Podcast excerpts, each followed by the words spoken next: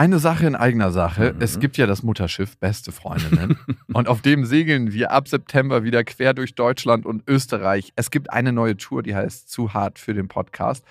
Und da kommen so ein paar Inhalte rein, die wirklich zu hart sind für den Podcast. Es gibt sehr viel Interaktion mit euch. Es wird ein Riesenspaß. Es ist immer wahnsinnig lustig, was uns die Leute danach spiegeln. Man hat einfach einen saugeilen Abend. Also wir zumindest. Wir zumindest und hoffentlich auch alle anderen. Wir hatten auch letztes Mal die Erfahrung gemacht, dass beste Vaterfreudenhörer bei der Tour waren und auch sehr viel Spaß hatten. Ja, unbedingt. Und unbedingt. irritiert waren, was wir hier überhaupt machen. ja, ganz Freunde. genau. Es gibt ja Leute, die hören beste Vaterfreunde, die kennen beste Freundinnen nicht. Mhm. Und es wird eine gesunde Mischung. Also sowohl beste Freundinnen als auch beste Vaterfreundenhörer werden abgeholt. Und ihr könnt euch jetzt die Karten sichern. Die Infos findet ihr in den Shownotes und die Karten gibt es auf bestefreundinnen.de. Und es gibt nicht so viele. Also falls ihr überlegt, macht's lieber jetzt. Eins, zwei, drei. Ich habe, ich habe lieb.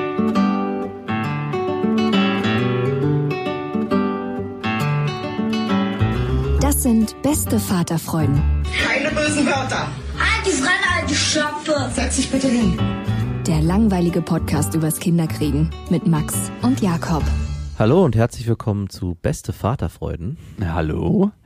Wir haben heute kurz nach Muttertag aufgezeichnet und ich habe meine Mutter angerufen und irgendwie habe ich darüber nachgedacht, was die für eine Mutter ist und war und ich finde, wenn man jetzt selber Vater ist, dann kann man das, wie meine Mutter in meinem Fall war, zu mir viel besser oder ganz anders wertschätzen. Diese durchmachten Nächte, diese Zeit, die sie immer für mich hatte, ne? Und wie sie immer auch für mich da war. Das ist so krass eigentlich jetzt so im Nachhinein zu sehen. Das ist mhm. als Kind ein bisschen eine Selbstverständlichkeit. Und als Jugendlicher auch. Und als Erwachsener auch. Bis zu dem Zeitpunkt, wo ich selber Vater wurde und gemerkt habe, was sie auch für ein Opfer gebracht hat. Was Mütter und Eltern generell für einen geleistet haben, genau das realisiert man wirklich erst in dem Moment, wenn man Kinder kriegt. Man hat vorher, wenn man erwachsen wird und irgendwann vielleicht eine gewisse Reife erreicht hat, ein Gefühl dafür, okay, ich muss meinen Eltern in gewisser Weise dankbar sein für das, was sie geleistet haben und was sie mit mir gemacht haben und was sie vielleicht auch alles in meiner Welt für mich erschaffen haben. Aber erst mit der Geburt meiner Tochter und dann vor allem die durchgemachten Nächte kam so ein Aha-Moment. Hast du den gerade erst vor kurzem gehabt oder? Den habe ich heute tatsächlich gehabt ich glaube, eine Sache war, weil meine Tochter krank war und ich gemerkt habe, dass sie unglaublich viel Nähe braucht und ich habe die einfach mal eine ganze Nacht auf dem Arm gehabt und mhm. die ganze Zeit hin und her getragen und morgens um vier Uhr kam mir so ein Flashback. Da habe ich mich dran erinnert, wie meine Mutter mich, als ich, ich hatte früher als äh, kleines Kind, als ich so vier, fünf war, Keuchhusten, ans ja. Fenster gezerrt hat, die Berliner Altbaufenster aufgerissen hat und ich quasi in diese Nächte reingehustet habe und sie mich gehalten hat, so ein heimlicher Griff unter, und, unter der Brust und dass sie nie sauer war in den Momenten oder nie mit mir geschimpft hat, sondern du hast einfach, als Kind habe ich schon gemerkt, dass sie einfach unglaublich Angst um mich hat. Und diese Liebe, die ich immer von ihr gespürt habe, das ist mir in dem Moment total deutlich geworden, wo ich dann meine eigene Tochter umhergetragen habe und ihr ging es nicht so gut. Also ich meine, sie hat jetzt keinen Keuchhusten, aber trotzdem war, wurde mir das klar und wie sich alles irgendwie wiederholt. Also das Phänomen, dass Mütter auch nicht sauer werden, erlebe ich ja auch bei meiner eigenen Freundin. Also ich kann schon mal ziemlich zornig werden, gerade wenn ich wenig geschlafen habe und eins meiner Kinder nachts irgendwie Terror macht, gibt es so einen Punkt bei mir, wo ich merke, so und jetzt reicht's. Ja. jedes jetzt, jetzt, jetzt schallert's hier. hier fliegt jetzt einer gegen die Wand. Und bei meiner Freundin merke ich immer wieder, was die für einen langen Atem hat und auch umswitcht. Sie kann sich mit mir zum Beispiel streiten und in so einer völligen emotionalen, naja, ich will nicht sagen Wut, aber in so einem Ärger sein. Und dann kommt meine Tochter und weint wegen irgendwas und sie switcht sofort um und ist auf so einem Modus, ich muss jetzt hier Mutter und Behüter sein. Hier habe ich meine Hormone aufgehoben fürs Kind. Bei dir bin ich im normalen Modus. Und dann frage ich mich, ha, und was ist eigentlich mit mir? Und die Situation, die du beschreibst mit deiner eigenen Mutter, die ist mir da aufgefallen, als ich mit meinen beiden Kindern mal alleine war und das wirklich extrem anstrengend war. Und ich dachte, okay, aber wir wohnen in Berlin, meine ganze Verwandtschaft ist hier noch bei mir, also ist nicht groß, aber meine Eltern leben noch und die Eltern meiner Freundin leben auch noch und die können sich auch um meine Kinder kümmern, wenn es Not am Mann ist. Also man hat immer jemanden, auf den man sich zurückberufen kann. Und meine Eltern sind nach Berlin gezogen und haben keine Verwandtschaft hier gehabt. Und meine Mutter hatte ja mit mir und meinem Bruder zwei Söhne. Mein Vater war den ganzen Tag arbeiten. Und ich musste mich dann erinnern, oh mein Gott, meine Mutter hat wochenlang, jahrelang war sie alleine mit uns beiden Terrorkindern und es gab niemand, der ihr geholfen hat. Es gab keine Oma, wo, zu denen sie uns abgeben konnte, vielleicht mal Freunde, aber mehr nicht. Und bei mir war das der Moment, wo ich realisiert habe, ey, wie dankbar ich eigentlich sein muss, dass überhaupt das geworden ist aus mir, was ich am Ende bin, weil ein Großteil davon halt meine Mutter geleistet hat. Für das bisschen kannst du wirklich dankbar sein. ja, nee, voll. Und was ähnliches habe ich meiner Mutter auch gesagt heute, dass ich mich unglaublich freue darüber, wie sie zu mir war als Mutter und was sie mir für Freiheiten gelassen hat, aber wie sie mich emotional auch immer aufgefangen hat und dass sie halt mit mir diesen Weg geht. Und sie meinte nur zu mir, Kinder hast du dein Leben lang und das mhm. steckt so eine Wahrheit drin, auch wenn du erwachsen bist. Deine Mutter und dein Vater sind immer noch deine Eltern. Ich meine, meine Mutter hat ihre Liebe zu uns immer ein bisschen körperlicher und auch mehr in Worten gezeigt. Mein Vater hat seine Liebe eher damit gezeigt, dass für alles, dass er versucht hat, für alle zu sorgen auf der materiellen Ebene, ne? Ja. Und das ist natürlich auch ein Modell, was, glaube ich, Männer häufiger wählen als Frauen. Aber beide haben ihr Bestes gegeben und das war ziemlich viel. Und meine Mutter hat so nach fünf Minuten erzählt und ziemlich beiläufig, dass ihre Mutter gestern gestorben ist. Was? Aber es war so, so ein Satz so, ja, und dann hat mich Papa angerufen und meinte so, ja, meine, ja, der hat geschluchzt am Telefon und meinte so, du, du weißt vielleicht, was los ist. Und sie einfach nur so, ja, Mama ist tot. Und er so, ja. Und sie hat das so unglaublich banal erzählt. Also ich weiß noch, als ihr Hund gestorben ist, ne? Ihr geliebter Hund, der, der hat sie zehn Jahre begleitet, da hat sie total krass geweint. Und bei ja. ihrer Mutter hat sie keine einzige Träne vergossen. Das fand ich so heftig zu sehen. Und mir ging das auch nicht nah. Ich muss einfach sagen, weil ich bin natürlich das Kind meiner Mutter und hatte ein abgeschwächtes Verhältnis wie meine Mutter zu ihrer Mutter. Vielleicht mhm. zur Historie. Meine Oma hat meine Mutter mit 17 bekommen. Meine Oma war ihr ganzes Leben lang Alkoholikerin, hat meine Mutter ziemlich früh zu ihrer Mutter, also zu meiner Uroma abgegeben. Da hat meine Mutter auf dem Flur gelebt, also unter wirklich richtig katastrophalen Zuständen. Ich finde es auch immer wieder ein Wunder, wie sie so eine Mutter geworden ist, wie sie sie geworden ist, weil sie hat ja selber kein richtiges Elternhaus gehabt. Sie hat einen Satz noch zum Schluss gesagt, dass sie um Familie total krass trauern würde. Aber ihre Mutter war nie Familie. Ja, krass, ne? Wenn man, wenn Kinder sich dann lösen von den eigenen Eltern und sie nicht mehr als eigene Eltern akzeptieren, für mich unverständlich. Also was heißt unverständlich, das kann ich emotional gar nicht nachvollziehen, aber es muss echt bei ganz schlimmen Konstellationen irgendwann der Punkt kommen, wo dann die Kinder sagen, ich breche mit dir. Und ich glaube, dann gibt es auch in, in gewisser Form gar kein Zurück mehr. Dann ist emotional so viel passiert. Wahrscheinlich wird es bei deiner Mutter so gewesen sein, dass es da einfach einen Cut gab. Ein Band wurde zerstört, was nicht mehr zusammenwachsen kann. Und das ohne Groll. Ich kenne Zeiten, da war meine Mutter total enttäuscht von ihrer eigenen Mutter. Und hat ihr viele, viele Sachen nachgetragen. Aber sie ist über die letzten 10, 15 Jahre in Frieden gekommen mit ihr. Und sie meinte auch, als sie das erfahren hat, dachte sie zuerst, warum kommt der nicht zu mir hoch? Sie meinte, er war null. Wirklich null. Es ist so, als ob ein Bus zwei Minuten zu spät kommt. Und dann dachte sie, sie verdrängt es wahrscheinlich. Und dann hat sie gesagt, okay, sie wartet einfach mal, ob irgendwas kommt in ihr. Und es ist nichts gekommen. Ja, krass. Und das fand ich schon echt heftig. Ey, dafür, dass die eigene Mutter gestorben ist. Es hat mir nochmal einen anderen Blick auf die Beziehung zu meiner Tochter gegeben. Und ich habe gedacht, das Schrecklichste eigentlich, was passieren könnte, ist, dass wenn ich mal sterbe, dass genau das ist, was ich hinterlassen habe. Nämlich nichts. Ich wurde gerade bitterböse zynisch und dachte, das ist so ein Rettungsanker für dich und dachte, ach, wenn es mal nicht läuft, dann kann ich mich auch emotional abspalten, weit genug weg. Wie meinst du das? Naja, wenn es irgendwann mit deiner Freundin und deiner Tochter vielleicht doch alles nicht so harmonisch zu Ende geht und weitergeht und vielleicht doch eine Trennung passiert, dass vielleicht dann ein Cut passiert, der dich dann doch nicht so hart trifft, weil es irgendwo die Möglichkeit gibt, so eine kleine Box aufzumachen, in die man sich rein verkriechen kann, ohne emotionale Schmerzen zu haben zu müssen. Aber wie willst du dich denn von deiner Tochter trennen? Emotional. Ja, wie willst du das machen? Ich, ich kann, kann mir nicht vorstellen, wie das gehen soll. Das glaube ich, konnte deine Mutter sich von. Ich Stimmt. glaube, das können.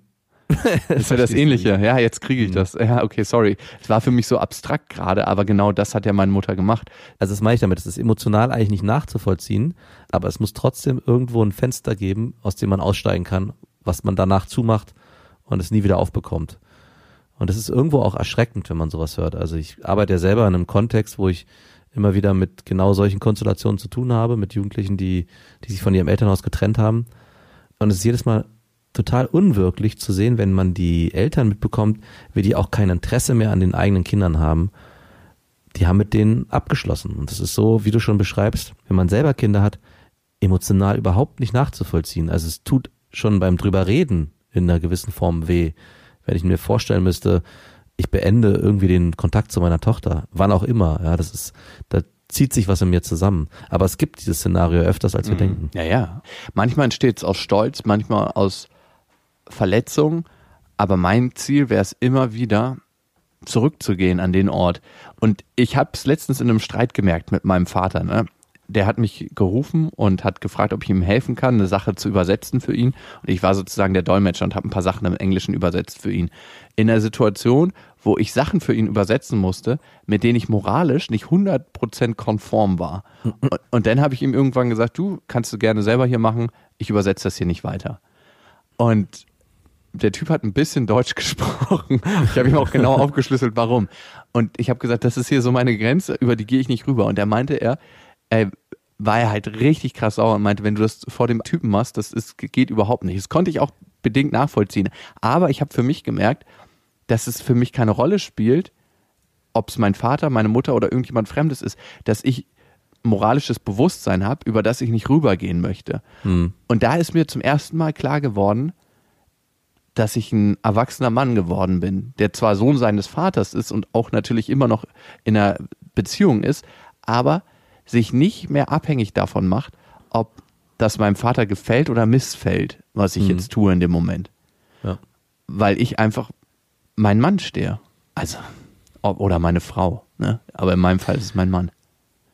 Aber es ist schon krass, bei mir ist es auch erst sehr spät gekommen und bei mir war es eher die Trennung zu meiner Mutter, also die emotionale Abtrennung zum Erwachsenwerden, als ich gemerkt habe, es ist nicht mehr wichtig, was du denkst in dem Moment. Also ich treffe die Entscheidung für mich und für mein Leben und nicht in Abhängigkeit zu dem, was du dann dazu sagst oder wie du dazu fühlst vor allem. Also dieser ständige Widerhaken, den manchmal Eltern in einem drin haben, der gut sein kann, aber der oft auch schlecht ist und einen auch irgendwie runterzieht. Und ich finde es erstaunlich, wenn du das jetzt beschreibst, dass es jetzt gerade erst passiert ist. Vielleicht ist es auch schon früher passiert, aber dass es jetzt erst so für dich wahrgenommen hast. Und ich, ich war auch schon sehr, sehr alt, also schon eigentlich viel zu alt. Eigentlich müsste sowas viel, viel früher passieren. Und da frage ich mich, ob auch die Eltern in gewisser Form die Verantwortung haben, schon früher da loszulassen. Ist es an einem bestimmten Punkt so, dass die Eltern weiter in ihren Kindern rumwühlen und sie festhalten und sie nicht alleine selbstständig werden lassen. Und ich erlebe das bei meiner Mutter ganz häufig, auch im, mit meinem Bruder zusammen, dass sie immer noch in einer gewissen Situationen über ihn drüber entscheidet und über ihn spricht, als wäre er noch ein kleines Kind. Und Wie überheblich eigentlich, ne? Zu denken, dass man selber die bessere Lösung für seine Kinder hat. für das selbstständige Leben der eigenen Kinder mittlerweile ja auch. Also das ist ja, wir sind ja völlig autark beide, unabhängig voneinander und führen unser eigenen Leben und trotzdem greifen dann Eltern oft immer noch ein und versuchen dran zu ziehen und schaden eigentlich dieser Beziehung, die man sich, glaube ich, auch als erwachsenes Kind mit seinen Eltern wünscht. Und diese Blindheit, die deine Mutter da hat, ist eigentlich Zeuge davon, dass sie gar nicht in der Lage ist, eine gute Entscheidung für deinen Bruder zu treffen. Genau. Damit beißt sich die Katze in den eigenen Schwanz. Was ich noch sagen wollte zur guten Beziehung. Ich habe halt auf meine innere Stimme gehört in der Situation mit meinem Vater, habe ihm das auch ganz klar gesagt, der ist halt richtig fuchsteufelswild geworden. Er meinte, er hatte die gleiche Situation mal mit dem ehemaligen Chef mit ihm. Und das war der Moment, wo er sich selbstständig gemacht hat. An dem Tag hat er gekündigt. und ich war aber total im Reinen mit mir und habe Ja. gesagt, du, kann sein, dass du das so siehst, aber ich muss sagen, ich habe voll im Reinen mit mir selber gehandelt. Vielleicht war der Kontext nicht so richtig passend, aber trotzdem war es der Moment, der einfach stimmig war. Und ich hatte null Gräme oder Hassgefühle oder Schuldgefühle. Ich, da war eigentlich nichts. Da war nur zu sehen, mein Vater, wie er sein moralisches Urteil da gefällt hat und wie er auch hilflos wird. Und das konnte ich sehen in seiner Reaktion. Er war nicht mhm. mehr der heilige Vater, der alles richtig macht, sondern er war einfach eine menschliche Person. Das passiert mhm. ja sowieso im Laufe des Prozesses. Und das Schöne war zu sehen, dadurch, dass ich meine Grenzen rechtzeitig abgesteckt habe, konnte ich auch gut mit ihm sein und musste auch gar nicht sauer auf ihn sein. Weil meistens ist man sauer auf eine Person, ja. weil man seine eigenen Grenzen nicht rechtzeitig abgesteckt hat. Genau, ja. Und das ist in dem Moment bei euch passiert. Und ich finde es nochmal spannend zu überlegen, wie man sich dann bei seinen eigenen Kindern verhalten wird und wann fängt es an. Und ich habe manchmal schon das Gefühl, es fängt schon früher an, als man denkt. Nämlich bei meiner zweieinhalbjährigen Tochter fängt es auch schon in gewisser Form jetzt an, dass man eine gewisse Form in der Erziehung lebt, dass man die Kinder nicht behandelt wie sein Besitz, ist ja eigentlich eh klar, aber es ist oft so, dass man sagt, ich treffe Entscheidungen für dich, auch wenn du klein bist und ich baue das, die Welt um dich herum so auf, dass du dich da drin sicher bewegen kannst. Aber eigentlich ist mein Anspruch eher, es zu schaffen, dass meine Tochter jetzt mit zweieinhalb auch in gewissen Dingen selbst entscheiden kann und auch vor allem emotional an Grenzen stoßen darf und auch selber gucken muss, wie komme ich da wieder raus. Und ich nicht als Elternteil jetzt schon dann immer, natürlich unterstütze ich sie in allem, aber versuche nicht immer gleich auf sie drauf zu stülpen und zu gucken, guck mal hier so und so und dann wird's besser für dich. Und es ist gar nicht so einfach. Und ich vermute mal, das ist auch das, was lange bleibt. Und wenn man dann nicht rechtzeitig einen Weg für sich findet, rauszukommen aus dieser Denkstruktur, bleibt es wahrscheinlich bis ins Erwachsenenalter der eigenen ja. Kinder bestehen. Und weißt du, warum deine Mutter das immer wieder macht? Nein. Weil sie selber hilflos ist und nicht verstehen kann, dass jemand für sich gute Lösungen findet, glaube ich. Denke ich auch. Deswegen macht sie das nicht aus bösem Willen, sondern aus der eigenen Hilflosigkeit heraus. Und aus der Enttäuschung, der maßlosen Enttäuschung. Über was ist sie denn enttäuscht? Alles. Über ihre furchtbaren Söhne.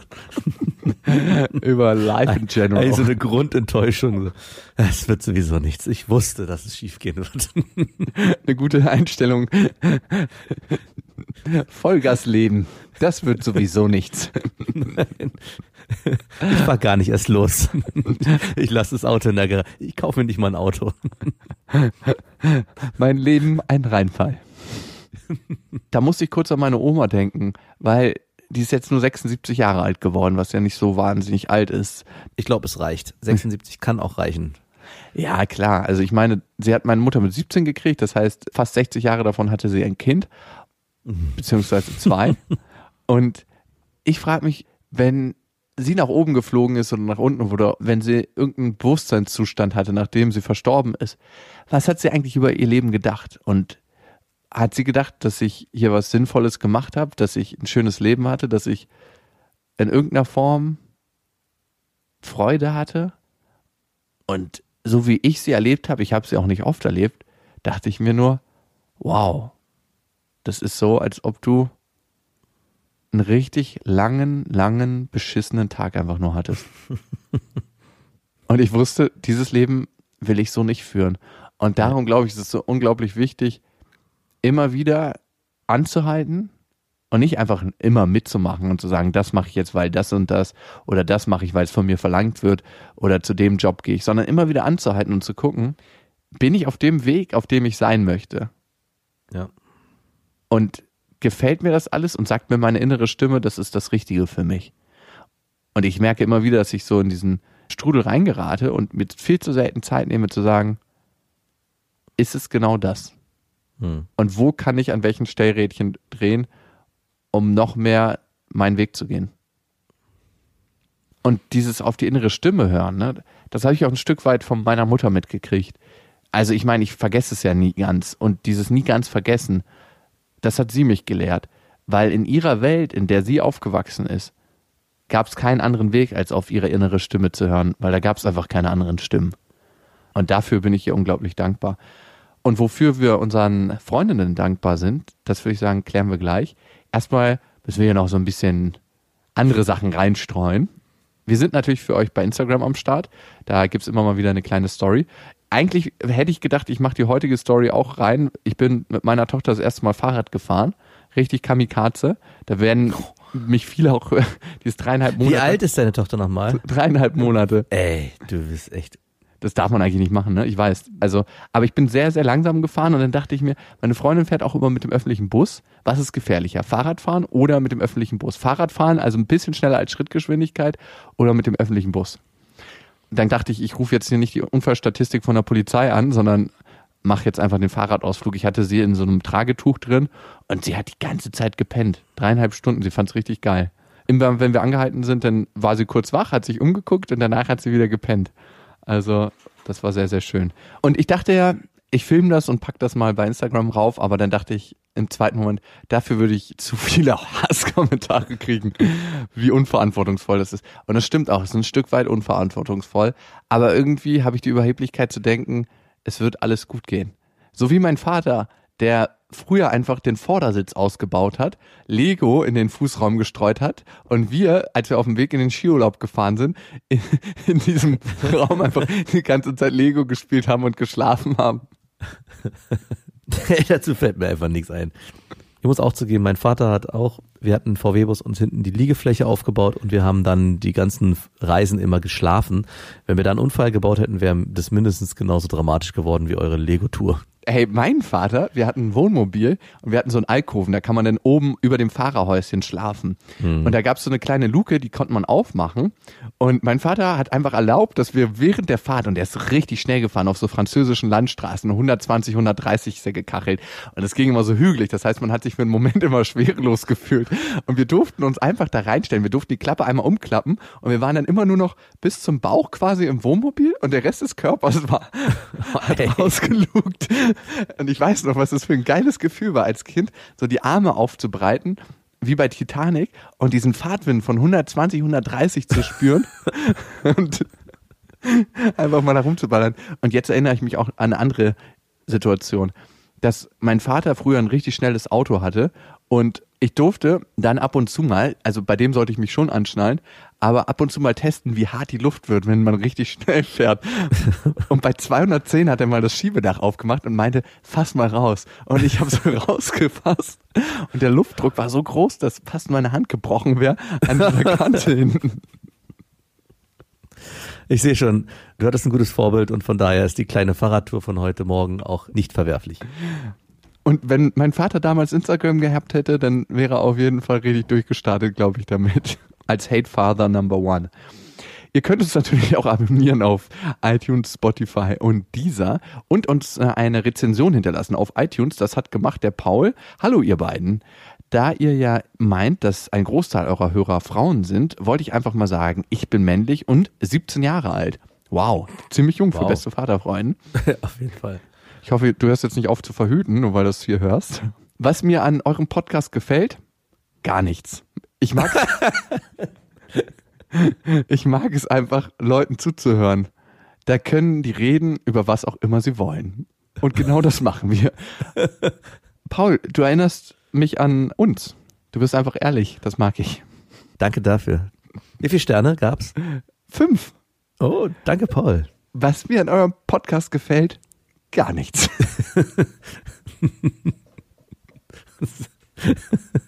Das beschreibt auch unseren Podcast eigentlich ganz gut. Ich finde, es beschreibt auch Paul ganz gut. Einfach so richtig schön trocken raus, ne? Ist immer noch besser als trocken rein, Paul. Und ihr habt es vielleicht mitbekommen, diese Folge soll Mütter zelebrieren. Also damit unsere eigenen Freundinnen und unsere Mütter und alle Frauen auf dieser Welt, die Mütter sind. Diesen Ansatz, diese Wertschätzung für das weibliche Wesen und vor allem auch das weibliche Wesen, was bereits Kinder bekommen hat, ich glaube, das kommt viel, viel mehr, wenn man es selber erlebt, in Aktion sozusagen. Also wenn ich meine eigene Freundin sehe, wie sie mit unserer Tochter ist und mit welcher Liebe und mit welcher Hingabe und wie unglaublich viel Geduld sie hat und wie sie auch diese langweiligen Phasen überlebt, könnte man fast sagen. Ja, überlebt. Also auch wie sie mit ihr redet, also das ist so faszinierend zu sehen. Sie kann sich total auf ihren Modus einstellen. Ich meine, ich kann das auch, aber ich sehe das bei ihr in der beobachtenden Position. Das ist so schön zu sehen, einfach wie sie das alles macht und dementsprechend auch, wie das meine eigene Mama gemacht hat und wie das meine andere Oma gemacht hat. Nicht die Alkoholiker-Oma. ich meine, die Alkoholiker-Oma hat vielleicht auch ihr Bestes gegeben, was sie konnte zu der Zeit. Aber meine andere Oma hatte einfach mal drei Söhne, die zwölf Monate oder 13 Monate auseinander waren. Die waren super dicht zusammen. Ich glaube, die waren fast noch irische Zwillinge und mein Vater halt. Also krass. Also ich bin eigentlich auch der Meinung, dass eigentlich nur Männer, die selber Kinder bekommen haben, erst Frauen wertschätzen können, die schon mal Kinder hatten. Vorher ist man ja in so einem Modus, dass man vor allem auf körperliche Aspekte bei einer Frau achtet und alles andere spielt erstmal nicht so eine Rolle. Besetzt oder beschissen. genau. Bevor ich selber Kinder hatte, konnte ich mir zum Beispiel diesen ganzen Stillprozess als nichts vorstellen, was irgendwie schön ist für mich. Ich habe das so ausgeklammert und dachte, ja, ja, dazu sind Brüste eigentlich gemacht, aber das war wie so eine schwarzen Box in meinem Kopf. Dafür möchte ich aber nicht, dass sie gemacht sind. Die sollen mir gehören. Und, mein G- Glied reiben. Und bei meiner Freundin gab es irgendwann mal die Situation, dass es ein Problem gab mit dem Stillen und wir darüber gesprochen haben, ob sie weiter stillen soll oder ob wir anfangen sollen, die Flasche zu geben. Und, und ich weiß noch, wie ich mich daran erinnere, dass ich mich so stark dafür gemacht habe, dass ich doch möchte, dass sie weiter stillt, weil für mich dieses Stillen des Kindes bei der Frau auch was unglaublich Schönes auf einmal hatte. Also es war, früher war das so was Abstraktes und vielleicht auch ein bisschen was Ekliges, wenn ich mir vorstelle, dass mein Kind irgendwann mal an der Brust meiner Freundin nuckelt, an der ich am liebsten ja selber dran gewesen bin. Ähm, mal ganz Aber- kurz, seitdem du deine Kinder hast, ne, hast du deiner Freundin mal wieder auf die Brüste gewichst? Das beantworte ich hier nicht. Das, Also das nein. gehört in beste Freundinnen. Stimmt, das gehört in unseren anderen Podcast. Und meine Freundin zu sehen, wie sie mit meiner Tochter zusammen in so einer, ey, toll, du hast mein Bild zerstört. Aber erzähl doch mal, was war denn jetzt mit deiner Tochter und deiner Freundin? meine Tochter zu sehen, wie sie bei meiner Freundin an der Brust genährt wurde, war sowas Schönes auf einer ganz anderen Ebene. Und ich habe das auch so genossen, sie so zu sehen, wie die beiden so auch in so einer Innigkeit zusammengeschmolzen sind, dass es für mich auch irgendwo ganz wichtig wurde auf einmal, dass meine Freundin, wenn es geht für sie und für sie nicht psychisch zu belastend ist, weiter stillt und das auch und habe sie da auch bekräftigt und sie auch ermutigt. Und ich glaube auch, dass wir gemeinsam es geschafft haben, den Weg dann zusammen zu gehen, dass sie weiterhin die Brust geben konnte, weil es für sie schon auch eine Belastung war. Und mir war das nicht bewusst, dass für Frauen das auch eine unglaubliche Belastung ist, das Kind zu stillen und sich auch diesem Druck auszusetzen, ich muss oder ich will stillen und wenn es dann halt nicht so klappt und dass auch dieses Stillen der Frau des Kindes auch zu so einer unglaublichen Abhängigkeit voneinander führt. Nämlich Mutter und Kind sind ab dem Moment ständig voneinander abhängig. Keiner kann mehr ohne den anderen. Also sowohl die, das Kind muss trinken, als auch die Frau muss stillen, damit äh, die Druck Brust nicht irgendwann platzt. Genau. Es gab eine geile Situation mit meiner Mutter und meinem Vater. Die waren irgendwie auf einer langen Reise und ich glaube, meine kleine Schwester hatte keinen Bock im Auto zu trinken. Und meine Mutter meinte so, jetzt fahr hier rechts ran, du musst ran. Und mein Vater, wie, ich muss ran. Ja, du musst mir jetzt die Brüste leer trinken. Was? Nein. Doch. Quatsch. Und der hat's halt widerwillig gemacht Wirklich. und musste meiner Mutter dann die Brüste wegtrinken. Sonst werden die halt, meinte sie, sonst, die haben sich so angefühlt, als ob sie gleich platzen und da musste es einfach raus. Mir kam auch kurz der saure Saft hoch, als ich das gehört habe. Meine Eltern sind ja mittlerweile 20 Jahre getrennt, aber es war lustig zu sehen, was mein Vater für ein Gesicht gemacht hat, als meine Mutter das in großer Runde erzählt hat. Das glaube ich. Vor allem wundert mich, dass er das schafft, weil Säuglinge sind ja echt bekannt dafür, dass sie so einen unglaublich krassen Saugmechanismus haben. Den können wir gar nicht als erwachsene Menschen haben, aber wahrscheinlich waren die Brüste von deiner Mutter so voll, dass es von so alleine schon alles rauskam und er nur noch rannuckeln musste. Hat er sich da auch richtig satt getrunken? War der dann auch für die nächsten drei Tage einfach durch? Ich weiß nicht, vielleicht haben die das auch immer auf langen Autofahrten dann gemacht. ja. Ja aber Schatz, so- Schatz, du brauchst keine Lunchpakete einpacken, ich habe genug Milch für alle da. Kannst du bitte mal deine Brust hier nach hinten rollen? In so einem VW-Bus in die letzte Reihe. Einfach so nach hinten durch. bitte auch mal den Schlauch hier in die letzte Reihe. Na ja, gut, es gab Mütter, auch im Krieg, ne, sollen Mütter die ganze Familie ernährt haben mit ihrer Milch. Oder auch in Regionen, wo Milchpulver verteilt wurde, in Krisenregionen und manche Mütter dann abgestillt haben und dann die Krise in Anführungsstrichen vorbei war und auf einmal die Milchpulverfabrikanten Geld dafür haben wollten. Und dann haben manche sich das nicht mehr leisten können und sind andere Mütter auf den Marktplatz gegangen und haben gesagt, okay, ich still hier andere Kinder mit. Wie unglaublich weiblich muss man sich fühlen. Also das können wir Männer ja überhaupt nicht bieten, ne? Dass wir Ja. Ernährer sind. Eigentlich sind ja die Frauen die Ernährer. Was Wir ist, können das, da gar nichts. was ist das für ein unglaublich mächtiges Gefühl? Ne? Unser Kind ist jetzt einfach mal 13 Zentimeter gewachsen in drei Monaten und das ist alles aus der Milch rausgekommen. Ja.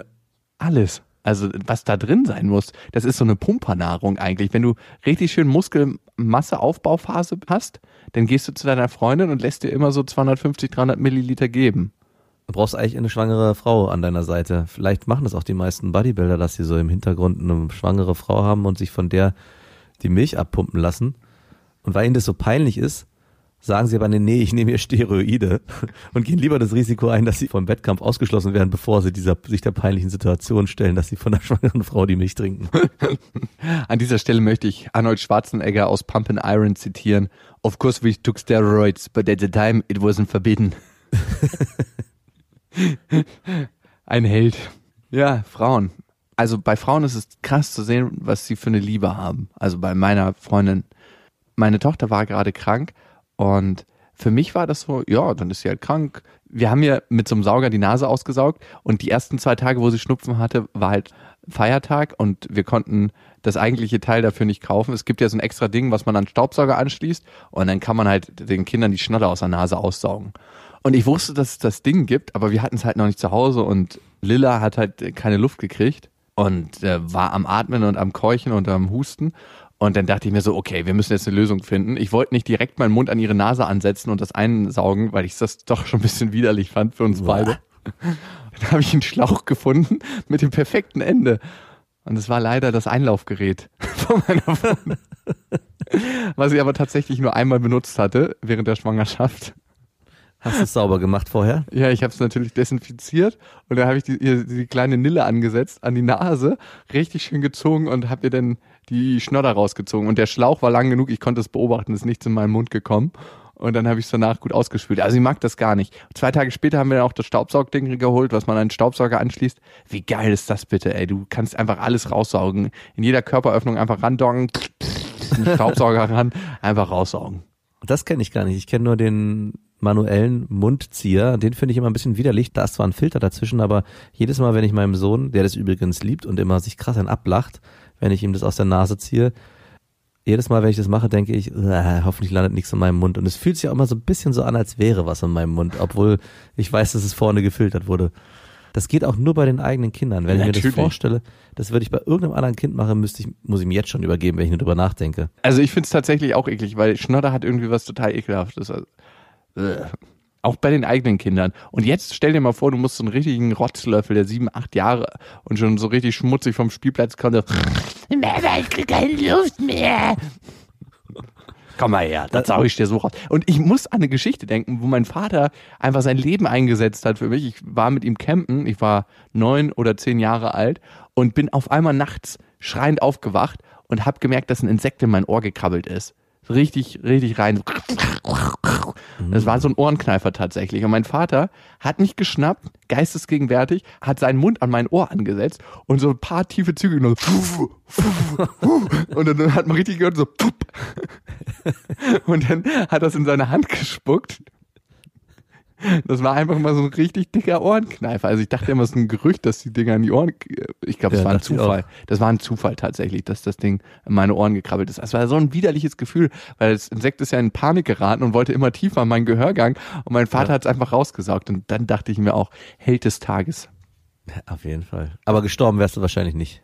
Wahrscheinlich nicht, aber trotzdem hat er sich an dem Tag das Bundesverdienstkreuz für Kinder geholt. Was dein Vater schon alles für mit dir erlebt hat. Wow, da habe ich nichts zu bieten an spannenden Geschichten. Mein Vater hat halt auch immer das Glück herausgefordert, so mit dem, was er mich so machen lassen hat. Ob er mich Motorrad fahren lassen hat, Auto ganz früh. Einfach alles. Ich glaube, er selber hat wenig Angst vor dem Tod und das überträgt er auf andere Menschen. Was kann schon passieren? Man kann hier nur sein Leben verlieren. Am Ende müssen wir den Podcast dann doch nennen, warum wir so unseren Vätern so dankbar sind und nicht den Müttern, wenn ich mir deine Geschichten so anhöre. Ich glaube, meine Mutter hat mir ein emotionales Zuhause gegeben, wo ich mich sehr sicher gefühlt habe und wodurch ich mich überhaupt erst auf die Abenteuer einlassen konnte, die mein Vater mir geboten hat. Und das habe ich im Gefühl auch ein Stück weit bei meiner Freundin und mir. Meine Freundin gibt unserer Tochter ein unglaublich sicheres emotionales Fundament. Jetzt, wo sie krank war, hat sie einfach direkt gespürt, die braucht unglaublich viel Körpernähe jetzt. Ich habe die halt dann die ganze Nacht getragen und meine Freundin äh, hat natürlich auch geholfen. Also eine Nacht war meine Freundin fast die ganze Nacht dran und die andere Nacht war ich dran. Und dann äh, waren wir beide am Ende und dann ist sie auch zum Glück gesund geworden. Es waren nur zwei Nächte, so eine kleine erste Feuerprobe. Oh, ihr seid so eine Lacker, muss ich sagen. Zwei Nächte nur. Wow. Unter Eltern kriegt man auch so ein bisschen Hass und so ein bisschen Freude, wenn es den anderen auch schlecht geht. Ich war heute mit einem Kumpel unterwegs und habe den auch erzählt, frisch, freudig, frei, dass äh, deine Tochter krank geworden ist. Und er so, ah, endlich. Der erste Satz war nicht, oh, die Arme geht's ihr gut, sondern endlich ist er auch dran. Endlich leidet er mit, so wie wir auch leiden. So wie ein Ritual, wenn man irgendwo in der Gang aufgenommen werden muss, ja. dass man da erstmal irgendwie sich so ein Brandzeichen an den Arsch kleben muss. Ja, ich glaube auch, das war nur, war nur so eine ganz kleine Feuerprobe. Da kommt noch aber das ich, dicke Ende. Aber ist es erstaunlich, wie sehr Mütter und da nochmal zurück auch zu meiner eigenen Mutter und natürlich auch zu meiner Freundin, wie sehr die in solchen Situationen Kraft schöpfen aus dem Nichts heraus. Also ich frage mich manchmal, woher das kommt, dass sie dann trotzdem immer noch weiter durchhalten können, wenn ich selber schon längst an meinem Limit bin. Also auch ich selber bin bei meinen Kindern weit an meine Grenzen gestoßen und auch wusste nicht, wie weit man über diese Grenzen auch hinausgehen konnte. Also mit wie wenig Schlaf man klarkommt und auch wie gereizt man sein kann und trotzdem noch vernünftig mit seinen Kindern umgehen kann. Aber ich finde, bei meiner Freundin ist es immer noch mal drei Level mehr. Sie schafft es trotzdem immer noch emotionaler weiter und näher an meinen Kindern zu bleiben und noch viel mehr zu geben, als es mir im Kern manchmal möglich ist. Mhm. Und da zurück zu meiner Mutter, wenn ich überlege, was sie da auch geleistet hat und was auch noch auf uns oder mich und meine Familie zukommen wird. Ich meine, ich, wir sind ja jetzt gerade erst am Anfang, aber es werden sich ja noch viele Probleme auftun, die man meistern muss. Oder Aufgaben, keine Probleme. Und Schön hast wie, du das gesagt. Danke. Und wie sehr die eigene Mutter auch einen durchs Leben getragen hat für eine gewisse Zeit. Mehr als der Vater, bin ich der Meinung. Der Vater hat anderes geleistet, wie du es schon beschrieben hast, aber die Mutter hat einen vor allem die erste Zeit wirklich wahrhaftig durchs Leben getragen und emotional immer wieder aufgefangen. Ja, und ich glaube, es lässt sich natürlich nicht generalisieren, aber für viele, viele Menschen trifft das, glaube ich, zu. Bei manchen ist es natürlich auch der Vater, der da ein bisschen dominanter war, auch in den ersten Lebensjahren, aber es ist sehr selten aus meiner Erfahrungswelt. Man muss auch natürlich sagen, dass die Olympischen Spiele der Kindererziehung, dass da unfair gekämpft wird, die Frauen dopen schon die ganze Zeit. Die kriegen einen anderen Hormoncocktail bereitgestellt. Ja. Das ist einfach unfair. Also da können wir Männer gar nicht mithalten, muss man sagen, wie es ist. Und so ein bisschen, als ob einer bei der Tour de France auf einmal nicht dopt und hinten hinterher fährt und sich wundert, was ist denn hier los? Ich habe da auch das ganze Jahr über trainiert. Ja, das stimmt leider. Uns hat man einfach die Luft aus den Reifen gelassen in der Evolution. Und schon haben wir eine faule Ausrede. Speaking of, kommen wir ja. zu unseren Hörermails. Die könnt ihr uns schicken an beste@bestefreundinnen.de. Warum das vielleicht für den ganz spezifischen Typen eine faule Ausrede ist, erfahrt ihr jetzt in der Hörermail. Es hat uns eine Dame geschrieben, die ist nicht direkt betroffen, sondern über Umwege. Sie heißt Sandra und das Ding ist ein ziemliches Brett, also ziemlich lang. Lieber Max, lieber Jakob, meine Freundin trennte sich ganz plötzlich von ihrem Freund, obwohl die Familie und ein Hausbau schon in Planung waren. Daraufhin war sie zur Ablenkung auf Männerjagd, meldete sich bei einem Datingprofil an und lernte kurz danach ihren aktuellen neuen Freund kennen. Dieser erinnert mich manchmal auch ein bisschen an dich, Jakob. Er war ewig Single, hä, so lange war ich gar nicht Single beschäftigt sich mhm. viel mit der Psychologie der Menschen, im Speziellen mit der Pickup-Szene. Damit habe ich mich wirklich nie so wirklich beschäftigt, weil ich das immer schon bescheuert fand und das sehr, sehr armselig finde. Pickup ähm, ist so ein bisschen eine kleine Bibel für manche Leute, die lernen wollen, wie man Frauen aufreißt. Könnte man so Pickup zusammenfassen? Ja, ganz gut. Er genießt sehr seine Macht, lässt sich diese nicht gerne entziehen, hat gerne die Frauen in der Hand und genießt sichtlich die Aufmerksamkeit dieser. Meine Freundin war ziemlich schnell sehr verliebt. Es war zunächst eine Affäre, wurde zunehmend eine Beziehung und er hatte große Pläne, dies auch so zu benennen. Sie akzeptierte dabei viel, er tinderte fleißig weiter, ging mehrmals wöchentlich feiern, ging mit ihr sehr wechselhaft um und versuchte in seinem Lieblingsclub auch die Beziehung häufig zu verheimlichen. Wow. Schon seit Anfang an gab es viel Streit. Meine Freundin rief mich häufig weinend nachts an, weil er sie ignorierte und sein Ding machte. Trotz allem wollte sie ihn. Es wirkte häufig auf mich, als wäre ihr Wunsch nach Familie einfach zu groß und sie akzeptierte alles in der Hoffnung, er würde sich ändern. Die beiden, ähnlich wie du, Jakob, wählten nicht die sicherste Verhütungsmethode und es kam, wie es kommen musste. Nach circa neun Monaten war es dann soweit. Schwanger. Beide hatten davor schon häufiger über eine gemeinsame Zukunft gesprochen. Dennoch war die Beziehung von viel Streit geprägt. Auch sein Wunsch mit Anfang 30 eine Familie zu gründen war groß. Nach der Nachricht entschieden sich beide für das Kind, freuten sich auch. Es gab weiterhin viel Streit über die zukünftige Lage der neuen Wohnung. Meine Freundin richtete sich gegen ihre eigenen Wünsche nach dem Vater ihres Kindes. Nun schien die Beziehung zu laufen. Sie bauten sich ein richtiges Nest. Nun ist sie im neunten Monat schwanger und das Baby lässt nicht mehr allzu lange auf sich warten. Wichtig zu der Geschichte ist noch zu wissen, ihr Freund geht zwar deutlich weniger feiern, treibt sich aber immer in seinem Stammclub rum, in dem auch meine Freunde hinter der Bar arbeiten und häufig selbst feiern. Meine Freunde kennen ihn vom Sehen, so wie auch er meine Freunde kennt und ihm bewusst ist, dass dies meine Freunde sind. Mir wurde schon öfters berichtet, er sei häufig am Flirten und hätte auch schon mal geknutscht, obwohl er bereits offiziell in der Beziehung war. Ich fand dieses Getratsche ohne Fakten immer albern und nahm es nicht ernst. Jetzt weiß ich aber seit einer Woche, er knutscht im Club, während seine hochschwangere Freundin nicht ahnt bei seiner Freundin übernachtet. Mir wurde es nachts direkt von meiner Freundin geschrieben. Wie der Zufall es so wollte, war am nächsten Tag ihre Babyparty. Sie strahlte über beide Ohren. Alle waren überglücklich und ich hatte nur im Kopf, dass ihr Freund noch vor wenigen Stunden sich eine schöne Zeit mit anderen Frauen im Club machte. Jetzt habe ich das große losgezogen. Was mache ich nun? Soll sie es ihrer Freundin nun erzählen und sie zerstört damit die Beziehung womöglich, das Nest, ähm, riskiert, dass das Kind ohne Arschlochvater aufwächst? Oder soll sie es für sich behalten? Ich habe ja immer das Gefühl, wenn Frauen wirklich ehrlich zu sich sind und auf ihr Bauchgefühl hören und für einen Moment ausharren und gucken, wie läuft gerade die Beziehung, dann wissen sie, ob der Typ fremd geht oder nicht. Und dann weiß ich immer nicht, ob es das braucht, dass eine Person von außen noch dazukommt und sagt, du, ich habe deinen Freund gesehen und der geht gerade fremd. Andererseits habe ich es auch schon umgekehrt erlebt, dass einer meiner damaligen besten Freunde mit meiner damaligen Freundin gebumst hat und mein bester Freund mir das nicht gleich erzählt hatte, der das wusste. Der hat das über Ecken mitbekommen, dass die beiden miteinander bumsen. Und ich weiß noch, wie enttäuscht ich nicht unbedingt von den beiden war, weil ich dachte, ey, Ficker, die kann ich abhaken. Aber ich war sehr enttäuscht von meinem besten Freund, der es wusste, aber es mir nicht gleich erzählt hatte.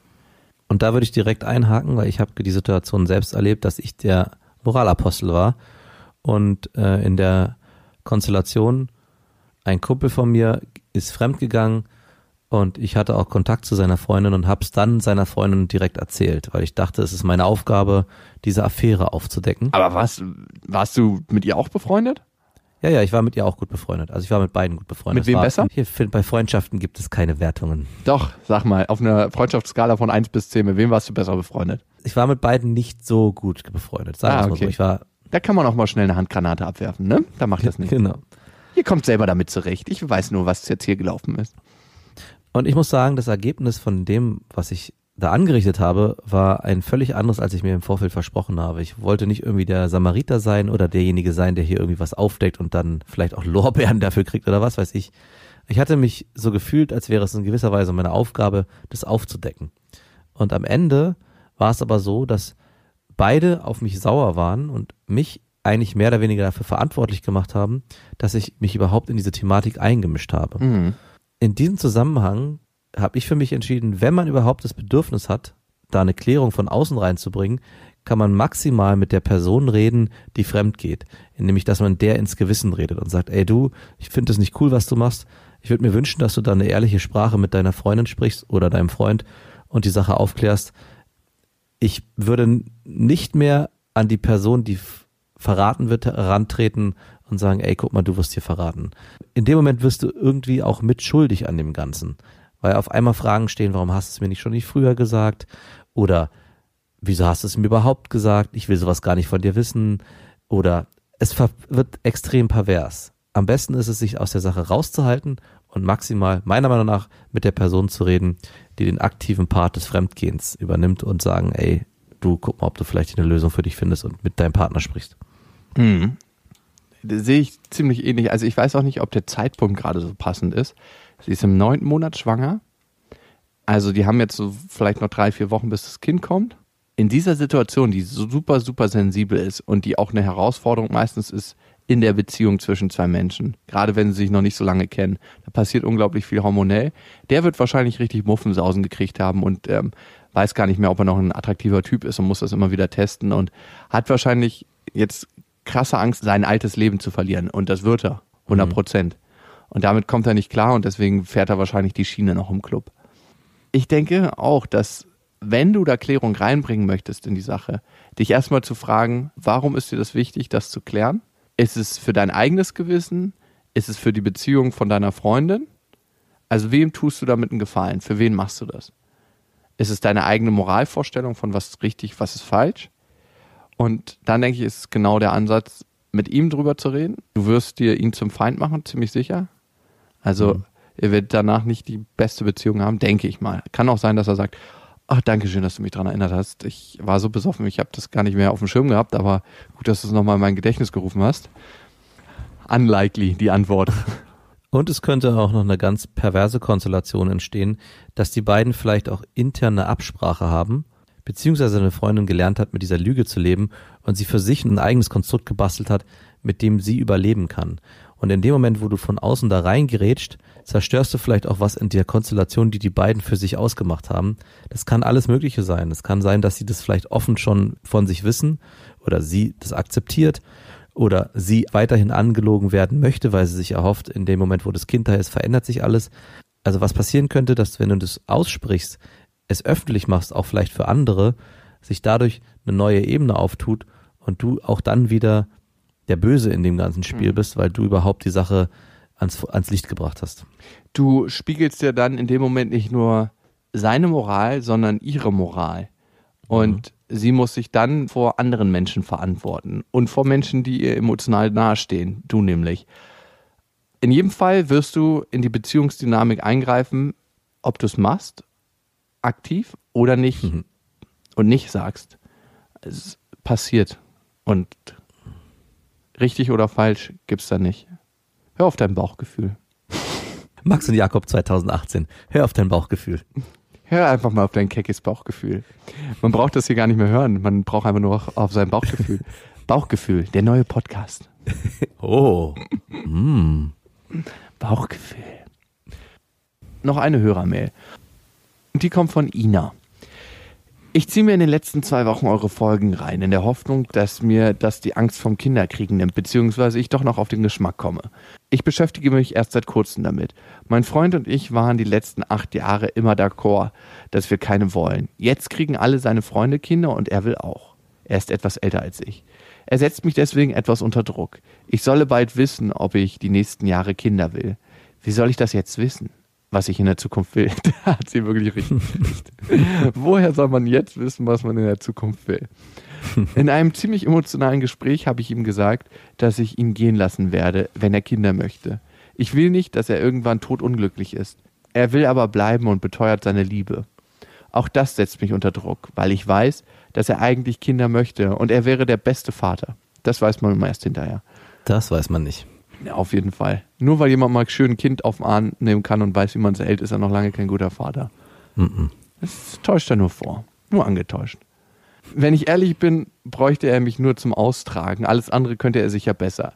Für mich steht mittlerweile zu 90 Prozent fest, dass ich keine bekommen will. Vielleicht entwickle ich noch das Bedürfnis. Man weiß ja nie. Ich fühle mich echt schlecht deswegen. Zuerst mal hast du alles getan, was du tun kannst, Ina. Du hast mit offenen Karten gespielt. Was er daraus macht, ist jetzt sein Ding. Ja, so hart es klingt. Ich würde auch hier fast sagen, hör auf dein Bauchgefühl. Was ich ein bisschen krass finde, ist, dass du beschreibst, dass er mit Sicherheit alles besser machen wird als du.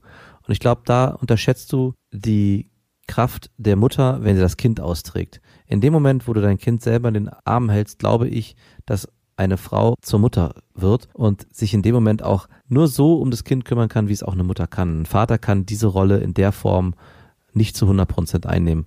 Und ich glaube, es wird sich dann auch verschieben, wenn du dich traust, diesen Weg zu gehen. 10 Prozent sind ja anscheinend noch offen. Von daher scheint es noch eine Möglichkeit zu geben.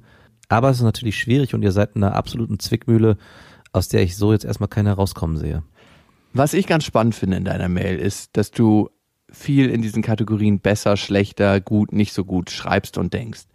Und ich gerne an die Quelle deiner Unlust, Kinder zu bekommen, gehen würde.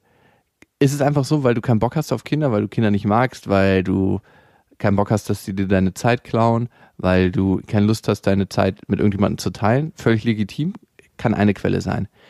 Eine andere mögliche Quelle, die es wert ist, in Betracht zu ziehen, kann es auch sein, dass du vielleicht Angst hast, davor zu versagen, vor deiner Vorstellung von Muttersein?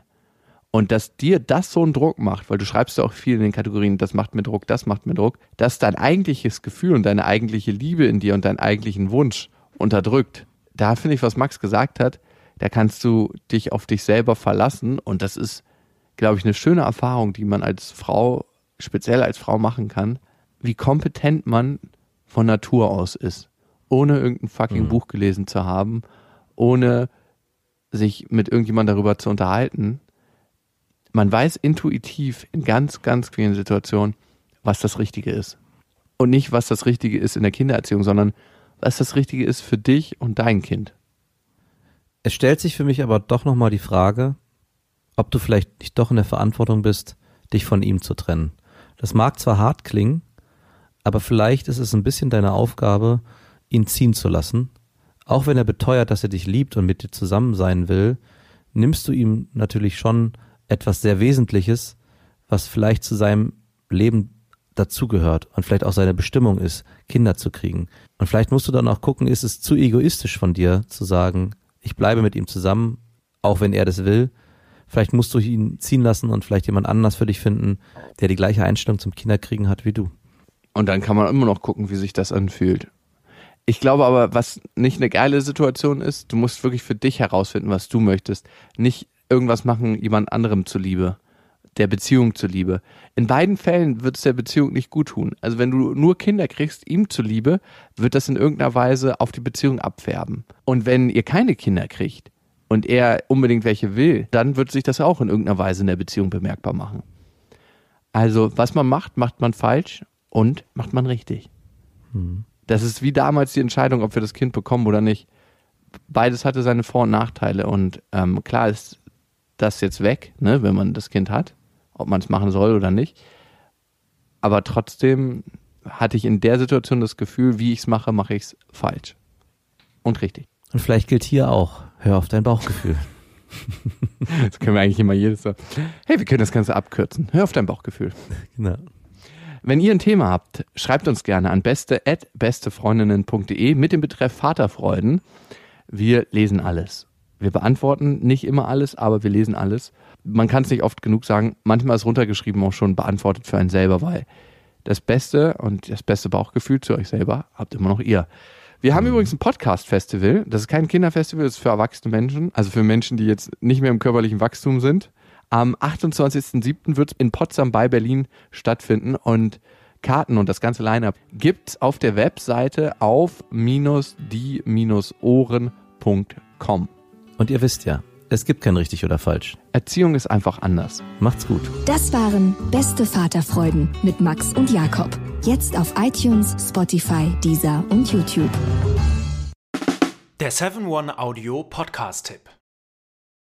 Hallo, ich bin Lynn. Und ich bin Leo. Ihr kennt uns vielleicht schon vom True Crime Podcast Mord auf Ex. Eigentlich sprechen wir da ja jede Woche über Verbrechen. Aber da gibt es ja noch ein anderes Thema, das die Menschen und uns schon immer fasziniert hat. Die Liebe. Krasse Geschichten, die wirklich passiert sind. Bonnie und Clyde zum Beispiel. Cleopatra und Caesar Oder Diana und Charles. oder halt Camilla. Liebe gibt's bei True Love aber auch nicht nur im klassischen Sinne. Es geht auch um Familie, um die Liebe zum Beruf oder sich selbst oder Freundschaft. Am besten sind ja auch eh die Filme, wo dann am Ende steht, nach einer wahren Begebenheit. Das sind so Geschichten, die kannst du dir eigentlich gar nicht ausdenken. Ja. Und das gibt's jetzt eben als Podcast. Und das Ganze heißt True Love.